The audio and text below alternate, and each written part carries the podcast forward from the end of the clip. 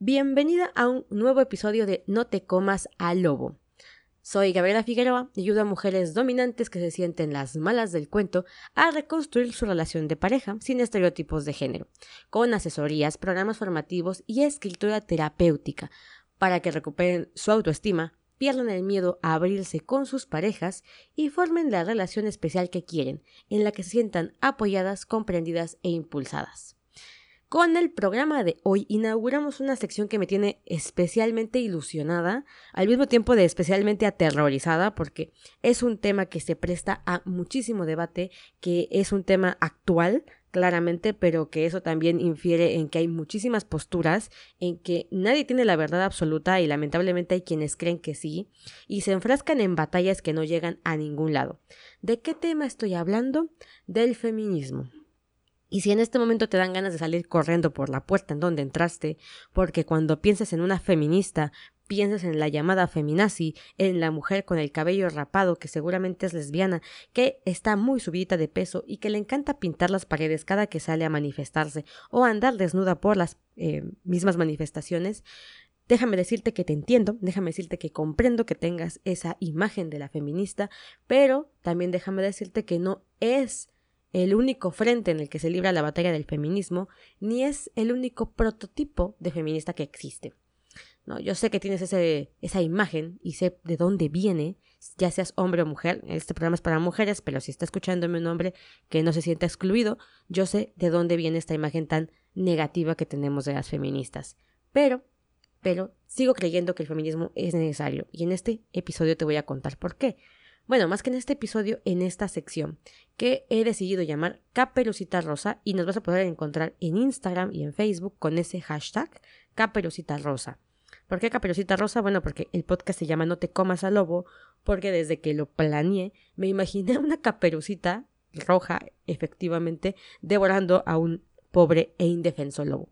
¿Por qué? Porque las mujeres también somos agresivas, las mujeres también somos dominantes y, aunque no de la misma forma, ejercemos violencia. Entonces, por eso se llama No te comas al lobo. Por si alguien tenía ahí la duda y no me había querido decir, Gaby, ¿qué diablos con tu nombre? Bueno, de ahí viene. Entonces, Caperucita Rosa porque este es un enfoque especial, es informativo y lo que pretende es rescatar la importancia del feminismo en la actualidad en nuestra sociedad occidental, porque no podemos hablar de Oriente, que tiene otra cultura completamente y que no están eh, en el mismo canal que nosotros, lamentablemente, o tal vez afortunadamente. Por eso es que muchos filósofos, muchos sociólogos describen al mundo en estas dos partes, Occidente y Oriente. Y más que nada, en la construcción de nuestras relaciones. Puede que en este momento te estés preguntando, pero Gaby, coño, ¿por qué, ¿por qué aprender algo sobre feminismo me va a ayudar a tener una mejor relación de pareja. ¿Qué tiene que ver el feminismo y estas mujeres que piden el aborto con que yo esté feliz con mi pareja? Francamente, francamente, cuando inicié en estudios de género allá por 2012, tampoco pensé que existiría una asociación. De hecho, quedé tan desilusionada del movimiento colectivo feminista que después de unos años de estar dentro de él, dejé de autodenominarme como una ¿Por qué? Porque no quería que me metieran en el mismo saco que a todas estas mujeres eh, estrambóticas, como le llamamos algunos, haciendo eh, cosas en la calle tan criticadas hoy en día, ¿no? Entonces, eh, con el paso del tiempo, principalmente con las consultas que tenía yo con otras parejas, con el trabajo de campo y la experiencia, me di cuenta de que mucho de lo que buscaba el feminismo ayudaba a crear relaciones más plenas, principalmente lo que tiene que ver con roles de género. Y probablemente muchísimas mujeres van a compartir ideas con el feminismo, pero ante la mala imagen que existe de las feministas, van a preferir no autodenominarse como tal. Yo no creo que haya ninguna mujer en el mundo que diga, ¿sabes qué? Yo pienso que el voto a las mujeres nunca se nos debió dar. ¿Sabes qué, Gaby? Yo pienso que las mujeres sí somos inferiores al hombre. ¿Sabes qué, Gaby? Yo pienso que el hombre sí debería de pegarle a su mujer para educarla. Yo, yo, la verdad es que no creo que haya una mujer que piense así. O eso espero, eso, eso quiero pensar. Entonces, esas ideas que manifiestas probablemente vienen del feminismo, nacieron ahí. Ahora, hay tantas corrientes que es normal que la corriente más radical no te agrade, pero hay otras y no por eso tendrás que dejar de denominarte como feminista. Pero bueno, la pregunta que viene es, ¿qué son los roles de género? Ya sé que en este momento estás por apagar este podcast, por cerrar Spotify, por mandarme a escuchar mejor a Maluma, con la de clandestino, porque dices, ah, Gaby, por Dios, ¿no? ¿Qué es esto? No te preocupes, vamos con la cortinilla y de ahí nos vamos ya con el tema. De verdad, te pido que te quedes. Yo sé que ahorita podemos tener una imagen muy negativa de lo que es una feminista y no tenemos ni intenciones de acercarnos. Yo he visto muchísimos comentarios, tanto de hombres como de mujeres, eh, renegando a las feministas, criticando a las feministas y entiendo por qué. Pero no comparto que lo hagamos sin habernos metido a fondo en lo que va, en lo que viene y sin saber todos los beneficios que nos produce a ambos géneros. Así que vamos con ello y empezamos. Bienvenida al podcast que tiene la misión de enseñarte a reconstruir tu relación de pareja, mejorar tu comunicación y reforzar tu autoestima. Si eres una caperucita con dientes más filosos que los del mismo lobo, este programa es para ti. Repito, ¿qué son los roles de género? Básicamente son el papel que cada género, o muchos dirán cada sexo, hombre y mujer, cumplen a nivel personal y social. Esto es importantísimo. Son requerimientos, pequeños checklists que te hacen mejor mujer o más hombre, desde la perspectiva de quien ve. Es decir, tanto el juicio ajeno va a decir que eres mejor mujer o va a decir que eres más hombre, como a tus propios ojos vas a sentirte más mujer o más hombre. Por ejemplo, el estereotipo de hombre se, espera de que un hombre sea corpulento, que tenga físico, que sea conquistador, tanto en el trabajo como con las mujeres, por ejemplo, que sea adinerado, es decir, que podamos hablar de él en términos de éxito. En este capitalismo en el que vivimos, sí, se traduce en dinero, estatus o fama. Es más masculino un hombre que requiere esas características a uno que no. Y eso aún sin contar con el asunto de la virilidad muy asociado al tamaño de su miembro, su desempeño sexual y su número de compañeras, obviamente sexuales. En el caso de la mujer, se espera que sea sensible, delicada, dulce, fiel, y esto le va a atribuir valor como más femenina. Pero no solo se trata de cómo debemos ser, que sería como estas virtudes personales que deberíamos de tener, sino que también se refiere a cómo debemos actuar y qué papel representamos en nuestras sociedades y en nuestras parejas.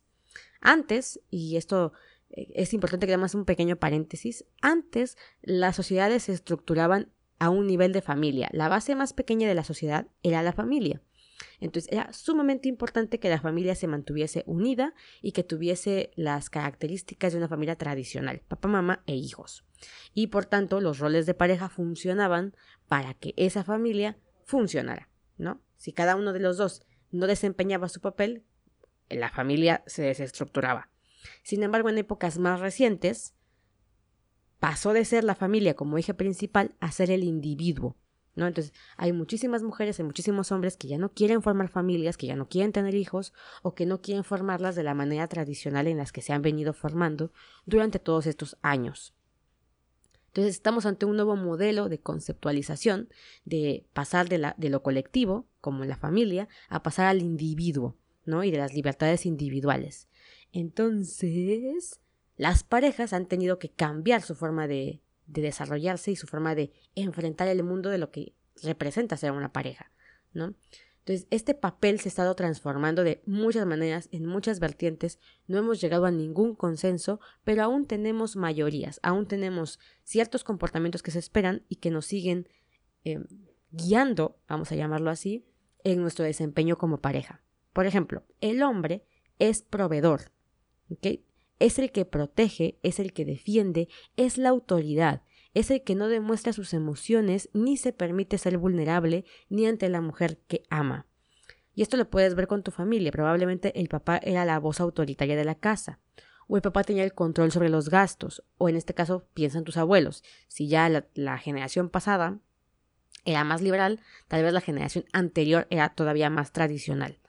En mi caso, mis papás eran muy grandes. Mi mamá tenía 73, mi papá 70, tendría 82, entonces ellos vivían en un esquema como si fueran mis abuelos. Pero en parejas más jóvenes, parejas de cuarenta y tantos, cincuenta y tantos, que pueden ser actualmente tus padres, en este caso ya el modelo era diferente, ya la mamá y papá trabajan, pero la autoridad, sin embargo, seguía recayendo en el padre. La mamá típicamente te decía, pídele permiso a tu papá, lo que tu papá diga, si tu papá quiere, ¿no? Y en el caso de la mujer, eh, su papel es la que cuida, la que vela, es el sustento emocional y del hogar. Es la que llora de alegría y la que llora de tristeza. A la mujer nos han enseñado, así como al hombre le han enseñado a guardarse sus sentimientos, a la mujer se lo han enseñado a manifestar todo llorando. Estás muy feliz y lloras, estás muy triste y lloras. Somos altamente emocionales. Y el hombre dice, bueno, pero si llora es porque le duele, porque se siente mal, y no es forzosamente así, ¿no? Entonces, es un rollo ahí como comprendernos hombres y mujeres. Pero estos roles, que hoy en día son tan criticados, no surgieron de forma espontánea. O sea, no es como eh, en la teoría feminista radical se dice que el patriarcado impuso estos roles de género. Y no es así. Estos roles surgieron por el resultado de años de evolución y de lo que en la época de las cavernas nos garantizaba sobrevivir. ¿Ok? O sea, estos roles se dieron porque los necesitábamos, o sea, así funcionábamos, porque la mujer no aguantaba caminar las mismas distancias que el hombre, porque la mujer no aguantaba cazar animales como el hombre, y la mujer podía ser proveedora en el hogar, es decir, podía dar eh, calor, podía mantener a los hijos, daba la descendencia, entonces tenía otro papel a nivel biológico y que era fundamental. Pero ahora, con los avances sociales, con los avances, con los avances tecnológicos y estructurales, estos modelos de relacionarse ya no funcionan. Si antes lo que premiaba era la violencia, la agresividad o la fuerza del hombre, hoy en día esas características no son necesarias para la supervivencia. No necesitas a un hombre controlador, dominante o macho para sobrevivir. Como mujer, eres completamente independiente. E incluso para vivir en cualquier momento de tu vida, no es necesaria ya la violencia o la agresividad como antes. ¿no? Entonces, es obvio mucha gente defiende eh, el antifeminismo, defiende el que la ideología de género es basura, porque a nivel biológico somos diferentes. Y es verdad, o sea, yo estoy completamente de acuerdo, no podemos negar la biología, pero eso no significa que tengamos que seguir actuando como si viviésemos en la barbarie. ¿A qué voy con esto? Hemos aceptado un montón de avances tecnológicos, hemos aceptado un montón de hacer las cosas, comer de otra forma, vivir de otra forma, que no tiene que ver con nuestros pasados en la, con nuestro pasado en la caverna. Entonces, ¿por qué el rol de pareja sigue queriendo ser como en la antigüedad? ¿No? Entonces, bueno, de eso vamos a hablar ahorita.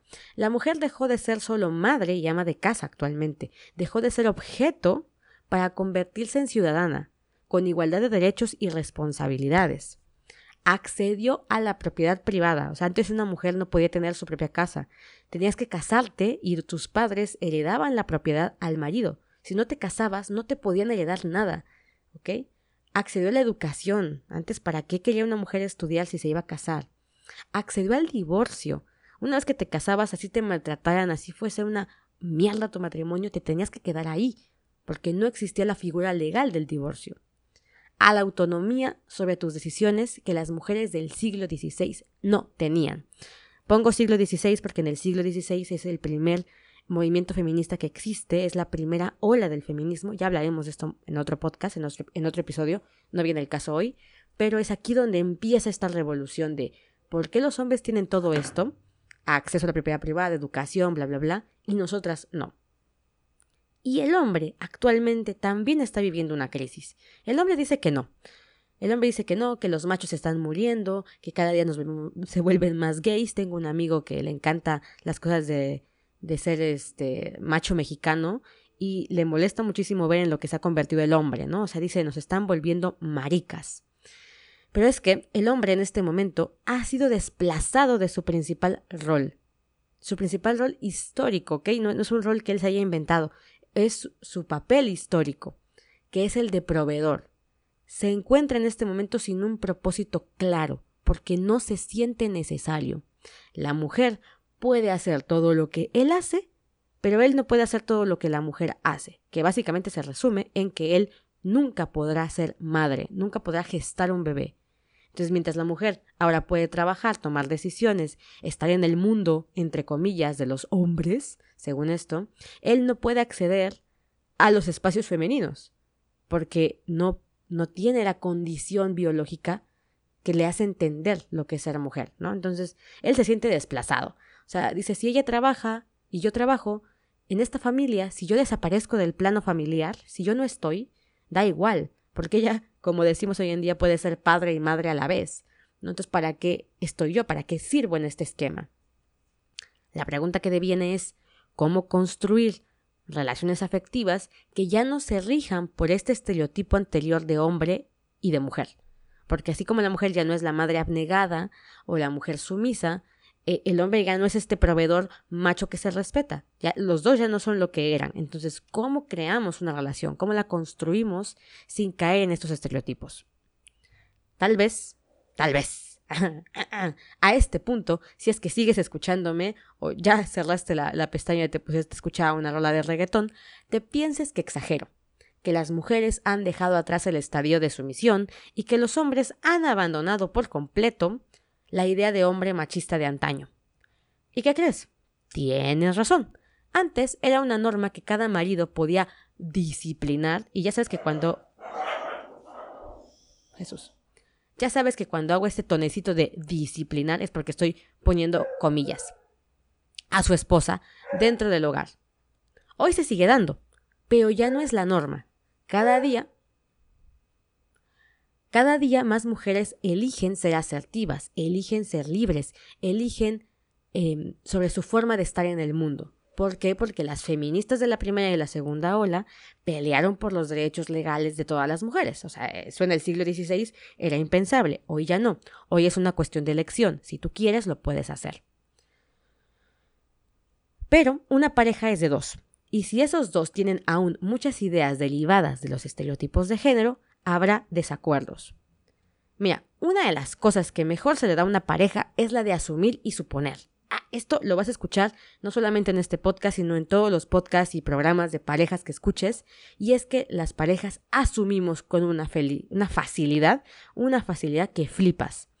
Cada uno de los miembros asume qué es el amor, cómo es amar, qué quiere el otro, como si fuéramos telepáticos, qué no quiere, qué es la infidelidad y qué no. Y esto, si has escuchado mis episodios anteriores en los que hablo de infidelidad, te cuento cómo es un error súper común que una persona en la misma pareja crea que una cosa es infidelidad y la otra no lo vea de la misma forma. Entonces, asumimos cómo es el otro y cómo no es. Y durante sesiones de pareja, es muy, muy, muy frecuente que ambos se den cuenta que han venido suponiendo mal toda su relación. Ella suponía que estaba bien en el ámbito sexual y la realidad es que él se sentía insatisfecho. Él asumía que daba todo a su pareja y ella había empezado un amorío con quien sí le prestaba atención. Y esto son cosas que se dan en la sesión, o sea, las estás platicando y de repente ambos se miran y se dan cuenta que realmente no se estaban escuchando, estaban suponiendo o asumiendo. Como ves, suponer y asumir son cosas que las parejas hacemos todo el tiempo, constantemente, y que poco a poco desgastan cualquier relación. Ahora imagina lo fácil que es suponer cómo piensa él porque lo vemos con el filtro del estereotipo de género y viceversa. Él te ve a ti como la sociedad le ha dicho que te tiene que ver, como le han enseñado que es una mujer. Esto no es porque sea bueno ni malo, es lo que nos han educado. Entonces, la educación es un sistema de creencias que se alojan en nuestra cabeza y que nos hacen ver el mundo a través de ese filtro de educación. Te pongo tres ejemplos para esclarecer el panorama. El primero es, Mariela me contacta porque hay problemas con su pareja. Siente que la relación ya no es la misma. Tiene una pareja con la que lleva seis años, pero cada vez Mariela está más convencida de que él ya no la quiere como antes, porque ha dejado de visitarla y pasar tiempo con ella como en antaño. Me contacta porque quiere saber cómo lograr que él la vuelva a amar como antes. Cuando nos metemos a profundidad, resulta que él ha perdido su empleo. Por ello, no tiene el dinero para comprar el pasaje de autobús e ir a verla a su ciudad, que queda a dos horas de distancia. Ella trabaja y le va muy bien. Mariela le ha dicho que sin problema ella puede costear los viajes. Es decir, yo tengo el dinero, yo te pago el pasaje y tú vienes a verme, porque quiero que vengas a verme. Pero él no quiere. De hecho, se niega rotundamente. Primero le dice que él no está tan seguro de que ella esté tan bien como, como le dice que está. Es decir, no cree que su negocio esté yendo tan bien como dice. No, no, no, no lo puede concebir. Y segundo, porque su ego se ve lastimado si acepta el dinero, porque en su rol de hombre, proveedor, él debería correr con todos los gastos, no ella. Entonces, si ella le llega a pagar el pasaje, él se va a sentir minimizado, ninguneado o que ha fallado. Entonces, ¿ves cómo juega un papel interesante los estereotipos? Este problema no es un problema emocional, no es un problema eh, al interior de la pareja porque ellos no se comunican bien, no, es un problema ideológico que viene o nace del estereotipo de género. Número dos. Eh, Lucía lleva siete años con su pareja, tiene una hija de cinco años y desde que ella nació, la relación fue decayendo. Ella asumió que tenía que dejar de trabajar, trabajaba con, su, su pareja, y dedicarse al hogar. Y lo hizo de una forma extraordinaria, ¿vale? O sea, se entregó por completo a la crianza y le gustaba tener el control de la situación. Cada que él se ofrecía a intervenir en cosas del hogar, o que tuviesen que ver con su hija, ella se negaba. Y su frase favorita era, puedo con esto, puedo con lo otro, yo sola, yo puedo. Entonces, agotada al final del día, no tenía el ánimo para hacer cosas de pareja. Ahora era madre y eso era más importante que su papel de pareja o de novia. Y esto ya lo he hablado en otros podcasts en los que te he dicho que tenemos que aprender a separar el rol que fungimos en la pareja. O sea, una cosa es ser madre y también tienes que fungir tu papel de, de, de novia, esposa o pareja, como le quieras llamar. ¿No? Y lo viceversa. El padre igual tiene su rol de padre y tiene su rol de pareja. Entonces, cuando mezclamos o le damos muchísima más prioridad a uno que a otro y descuidamos por completo, mm, vienen problemas. Al paso de los años, ella empezó a quejarse de que él no le involucraba en sus asuntos, de que él no hacía nada en casa y que encima ya ni siquiera le prestaba atención. Para Lucía la culpa era de él por dejarla de querer y por serle infiel, porque obviamente después cachó que como no tenía sexo con ella, lo estaba compensando con otras personas. Ambos asumieron desde el estereotipo de género que tenían que ser como pareja, sin nunca detenerse a hablar sobre las verdaderas necesidades de cada uno, más allá del debería de, ¿no? Ella debería de estar en el hogar y él debería estar proveyendo el dinero y el sustento. Entonces, ambos se quedaron en su papel muy encasillados y dejaron de involucrarse y dejaron de hablar y dejaron de conversar sobre las, eh, las verdaderas este, necesidades que había. Y ya el último ejemplo eh, es de Rita. Eh, Rita me contacta porque tiene un novio con el que lleva tres años. Él la consiente muchísimo. A cualquiera diría que es un sugar daddy porque le lleva siete años, que la verdad eso no es un sugar daddy, pero ese ya será tema de, otro, de otra charla. Eh, y él la llena de mimos, ¿ok? O sea, la intenta complacer toda la parte material a la perfección. Y la verdad es que ella se siente muy a gusto. Ojo, que esto también es biológico y creo que ya lo dije en otro episodio. El hecho de que un hombre tenga el dinero, no es que nos haga más interesadas, pero es que a nivel biológico nos causa seguridad, ¿no? Esto no es consciente, ¿no? Pero ya lo, lo desarrollaremos en otro capítulo. Pero ella se siente feliz. El problema es que este último año su actividad sexual ha caído en picada, ¿no? Ella ha hablado con él, eh, él le ha dicho que esto fue muy curioso porque le dijo, es que me quiere solo para sexo y yo te quiero como una mujer con la cual compartir la cama, con la cual dormir abrazados. E, él en su, idea de, amor, ¿no? Ella intentó asimilarlo, intentó, intentó, pensar que era verdad, que la quería y no solamente la, que, la quería para sexo, pero le hacía falta eh, pues, llenar esta necesidad, ¿no? Él salió a un viaje de negocios ella checó eh, su historial y encontró que había pagado por prostitutas en este viaje, es decir, había contratado prostitutas al lugar al que iba a trabajar. Entonces, obviamente estaba destrozada, estaba enojada y se sentía muy triste. Y en consulta encontramos algo muy interesante. Él no se permitía pedirle cambiar sus hábitos sexuales y experimentar cosas nuevas porque la amaba. ¿Ok? O sea, ese fue su, em, su razonamiento, porque la amaba. Y en ese concepto de amor que él tenía, el respeto era fundamental. Y el concepto de respeto que ese hombre tenía se incluía tratarla como dama y no pedirle ese tipo de cosas que podían hacerla sentir ofendida o hacerla sentir como objeto. No sé si lo notas, pero tenemos tan interiorizado lo que es una buena mujer, inserte entrecomillado aquí, que ese mismo estereotipo fractura las relaciones.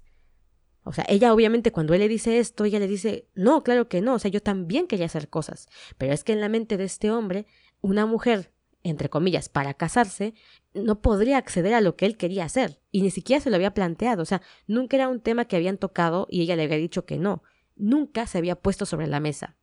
Entonces, vamos dándonos cuenta cómo estos estereotipos sí afectan la relación. Creemos que no y que solamente es una cosa de, mira, mi marido no me pega, entonces todo está bien. Él no es un macho porque eh, él no es machista, ¿no? Pero eh, hay ideas base que sí son machistas o que sí son em, en este sentido de lo que cada uno debería de estar haciendo porque es lo que le toca, comillas. Y por más que te pueda resultar extraño, todos estos temas, sus orígenes y sus posibles soluciones, el feminismo es quien ha abierto la puerta para explorarlos. O sea, antes del feminismo, este tipo de cosas no las veíamos como estereotipo de género o como un resultado de un sistema patriarcal. No, no, no, o sea, lo veíamos como esto es lo normal, esto pasa siempre, pero la pregunta es ¿por qué pasa siempre? Porque es un sistema enseñado. Las mujeres que se dan cuenta que hay algo más que simples conflictos de pareja y que se trata de una estructura, de un sistema que nos han inculcado y que ya es tiempo de cambiar. Pero entiendo que tengas resistencia, Entiendo que pienses en este estereotipo de mujer feminista, gorda, lesbiana, desnuda durante las marchas, gritando cosas como muerte al macho, entre otras, y que el feminismo radical se ha enfrascado en dividir a buenos y malos. Las mujeres en el esquema radical somos víctimas de un sistema opresor y los hombres son victimarios sin... ¿Dónde tengo esto? hola, hola Andrea y los hombres son victimarios sin corazón que les encanta hacernos daño, básicamente, ¿no? Entonces, el feminismo asume que tiene que romper la estructura actual, tanto la del patriarcado como la del capitalismo, ¿no? O sea, esa es la, la base fundamental del capitalismo, del capitalismo, del feminismo radical. Ahora, yo con este, esta sección, este podcast, no pretendo adoctrinar a nadie. No quiero hacerte creer en una lucha que ni siquiera comparto. Dejé de llamarme a mí misma feminista porque durante un tiempo me radicalicé. Ojo, porque no estoy hablando como, ay, yo veo el feminismo desde lejos y lo critico desde lejos, como hacemos muchísimas personas, hacen muchísimas personas eh, que ni siquiera se involucran en el movimiento, ni siquiera saben de qué va y les encanta criticarlo. Bueno, no, yo estuve ahí, eh, me encantó, eh, fue parte de mi identidad mucho tiempo, pero después me di cuenta que había cosas que no estaba para nada en mi esquema de valores. Mira, yo me rapé el cabello, me dejé de depilar, descuidé mi peso, entre otras cosas, porque estaba convencida del sistema de opresión, ¿ok? Y quería sentirme libre. Sin embargo, otra parte de mí añoraba lo que llamamos feminidad, no como imposición, sino como conocimiento de lo que me conectaba como, con mi yo mujer. Y luchaba con esta dicotomía, ¿ok? Con el, ah, es que hago estas cosas por el sistema opresor, y, ay, es que hago estas cosas o dejo de hacer cosas que en realidad me hacen sentir bien. Y, por ejemplo, aquí puedo incluir una lectura que para mí es fundamental y, y, de verdad era una lucha interior la que yo tenía, eh, Mujeres que corren con los lobos, que habla sobre la feminidad y que la feminidad existe, ¿no? No, no solamente es una imposición, sino que tiene algo mucho más trascendental a nivel interior o hasta espiritual con las personas, con las mujeres. Y entonces de repente el feminismo como que niega esta parte biológica, evolutiva, o sea, parece que no la ve y entonces nos fuerza o nos empuja a las que éramos feministas en esa época a colocarnos de un lado total de la balanza. Y esto me quitaba el sueño, o sea, así, a ese nivel, ¿no? Yo no es que tomé el feminismo a la ligera, no, no, me involucré de verdad. Entonces, como muchas mujeres también yo tenía miedo de convertirme en el estereotipo de mujer sumisa y abnegada que se veía en la historia, engañada, maltratada, ninguneada por los hombres que la rodeaban y sin capacidad de decidir sobre su vida. Ok, yo nunca fui una mujer maltratada, eh, yo nunca fui una hasta la fecha, espero nunca que nunca me pase porque estas son cosas que uno no, no espera a veces, pero en mi caso nunca me sentí eh, una mujer atrapada por, por un hombre macho, eh, nunca viví una relación tóxica en el sentido de que me, me maltrataban a mí, Nunca fue así, nunca estaba en esa posición, pero conozco mujeres que han vivido una vida de maltrato, que tenían novios que no las golpeaban, pero las humillaban. Entonces yo, yo tenía muchísimo miedo de verme reflejada en esas mujeres maltratadas. No quería yo ser una de ellas. Entonces lo que hice fue un, switch. Y no lo hago solamente yo, lo hemos hecho muchas mujeres y de esto hablaré en el próximo, en el próximo episodio. De esto va el tema del próximo episodio. Eh, porque lo que hice fue un intercambio. Entonces la mujer se vuelve la dominante, la que controla, la, la que lidera, la que se cierra emocionalmente porque le dijeron que las emociones la vuelven vulnerable, pero en el fondo sigue añorando cariño y protección. Las mujeres somos más emocionales por biología, ¿ok? Buscamos la aprobación de otros hombres y de otras mujeres y preferimos el contacto humano antes que el contacto con objetos. Habrá mujeres que no, habrá sus excepciones, pero no son la mayoría, ¿ok? Negar nuestros verdaderos deseos en nombre de una ideología no nos lleva a nada bueno. ¿Por qué? El feminismo, como cualquier otra ideología, aquí puedes poner el nombre de la ideología que acabe en un ismo que más te guste, es un sistema de ideas cerrado, Que pretende explicar la totalidad de la realidad de una manera sencilla. Y sostiene que su sistema de creencias es verdadero en cualquier circunstancia. No importa lo que la realidad le presente, por ejemplo, en el caso del feminismo, hay pruebas biológicas, hay pruebas médicas, hay un montón de estudios que revelan que la mujer y el hombre no son iguales, que lo que hace una mujer tiene más que ver con solamente una vagina, tiene que ver con las hormonas, tiene que ver con la evolución, y se niegan a verlo, y se inventan más cosas para que su teoría o su ideología encaje en lo que la, gente dice, ¿no? O de plano, definitivamente niegan por completo, este, el papel de la medicina y de la ciencia. Yo me acuerdo que estuve en una charla durante eh, mi época feminista, que una de esas charlas me abrió los ojos porque era una mujer, una, eh, una feminista que estaba en un puesto de poder en el gobierno, que estaba hablando con un médico y con otro monito que ni siquiera recuerdo qué era porque pasó sin pena ni gloria su intervención, pero esta, eh, esta mujer, no recuerdo cómo fue que surgió el tema, pero el médico le dice, ¿usted sabía que hay estudios que han revelado que tener sexo con su pareja y dejar que eh, el semen se introduzca en la vagina durante la eyaculación minimiza el riesgo de correr depresión posparto? O sea, que tener sexo durante el embarazo minimiza los riesgos de depresión posparto. Uf, la mujer se puso histérica, ¿ok? Se enojó muchísimo y le dijo que cómo era posible que él pensara Ojo, o sea, el médico está hablando de estudios, dio los nombres de los estudios, dio las universidades en las que se hicieron, y ella dijo, usted, ¿no? O sea, lo dirigió eh, como personal, está diciendo que las mujeres necesitamos un hombre para sentirnos bien. Eso es misoginia, ¿no? Entonces, ¿qué, qué, qué, qué es lo que pasa cuando alguien le dice a otro, eso es misoginia? Y ni siquiera estamos aquí eh, analizando si eso o no es misoginia, ¿no? Es porque estas ideologías dividen al mundo en dos, buenos y malos.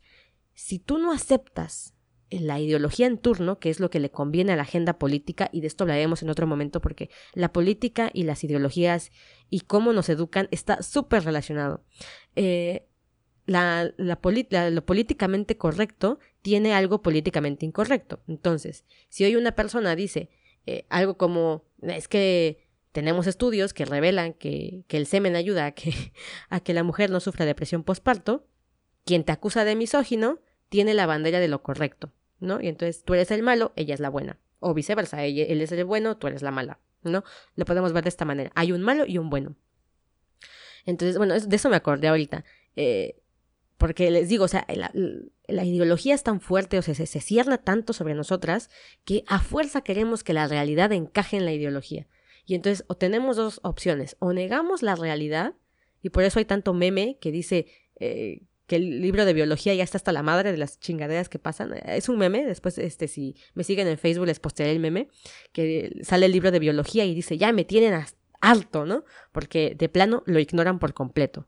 Esto es, la ideología es tan fuerte que niego la realidad, como puede ser la biología, en afán de seguir con mi, con mi ideología, con mis ideas cerradas y, y demás. Entonces, esta sección del podcast eh, lo que hace es una invitación a informarnos de lo que el feminismo, como una puerta a nuevos mundos, tiene para ofrecernos, porque aún hay mucho, eh, mucho machismo, vamos a llamarlo así, metido en el tejido social y afecta nuestras relaciones y, e intenta que continuemos con el mismo modelo de relaciones, mujer sumisa, hombre dominante, o que las volteemos por completo, mujer dominante, hombre sumiso, em, que ya no encajan en este mundo que estamos viviendo, en el que cayó la URSS, en el que ya hubo dos guerras mundiales, en el que hoy tenemos en el celular acceso a toda la información que queramos, en el que podemos estar hiperconectados a nivel mundial. O sea, eso en el siglo XVI no lo tenían.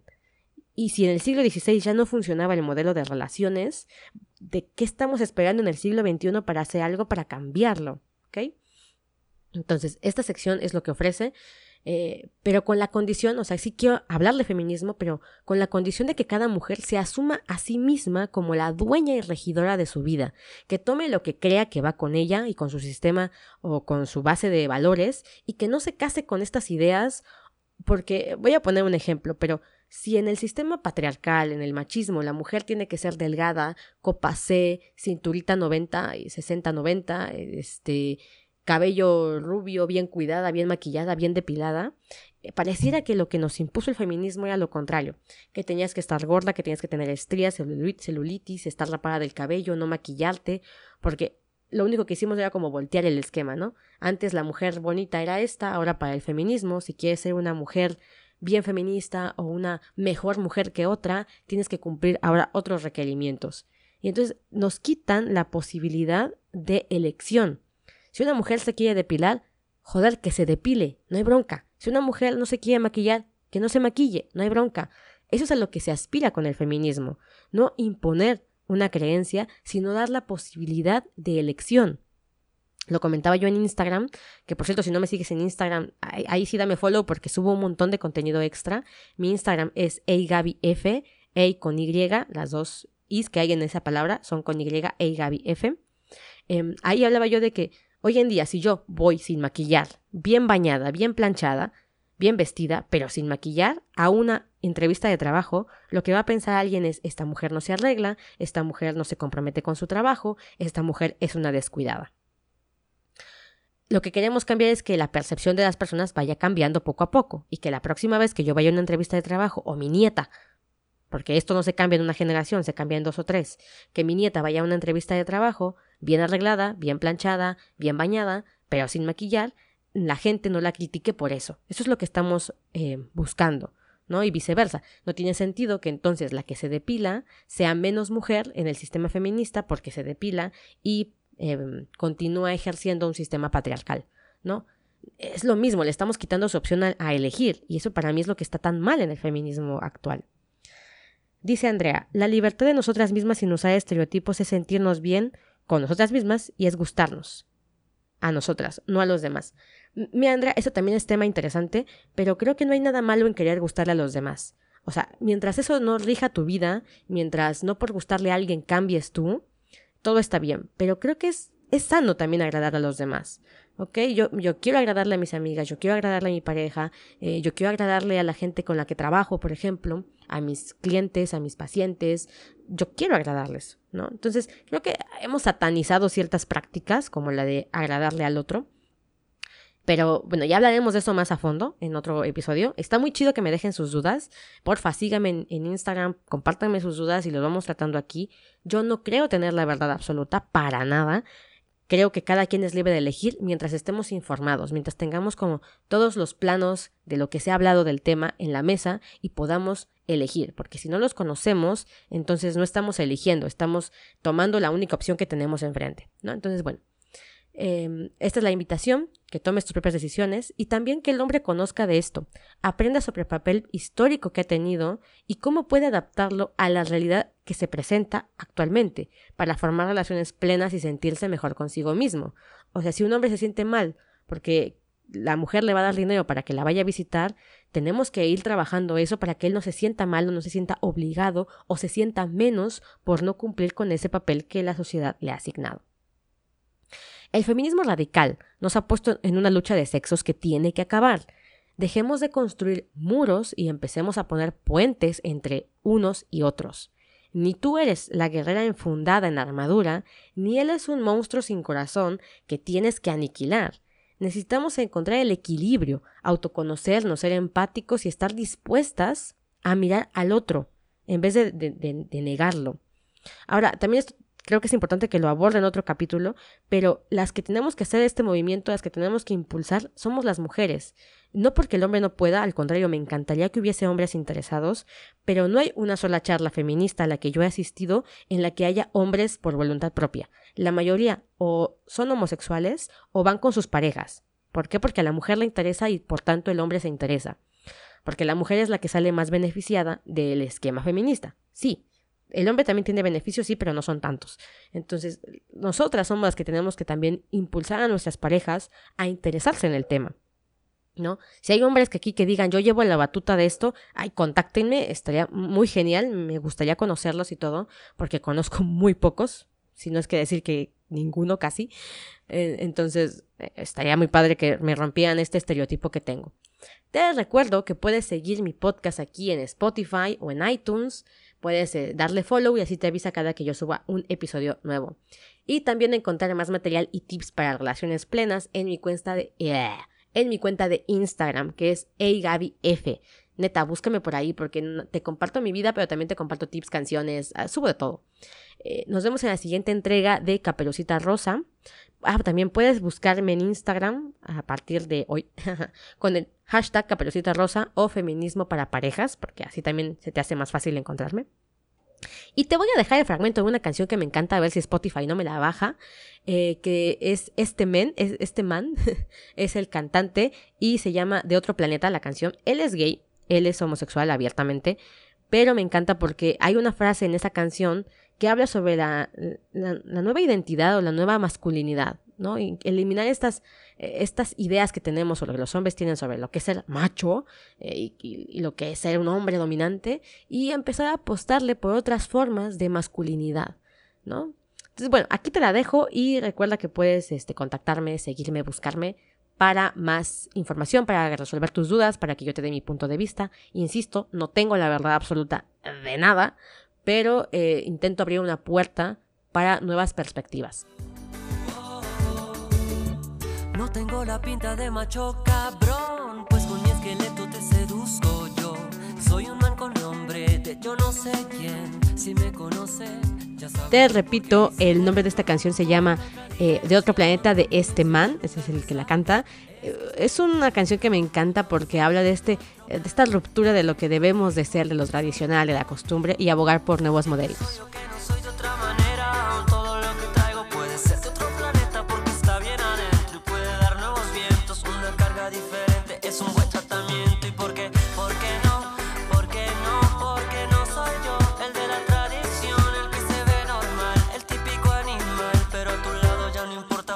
Y bueno, eso ha sido todo. Si te gustó, compártelo, suscríbete. Muchísimas gracias por habernos escuchado. Hasta el próximo episodio. Bye bye.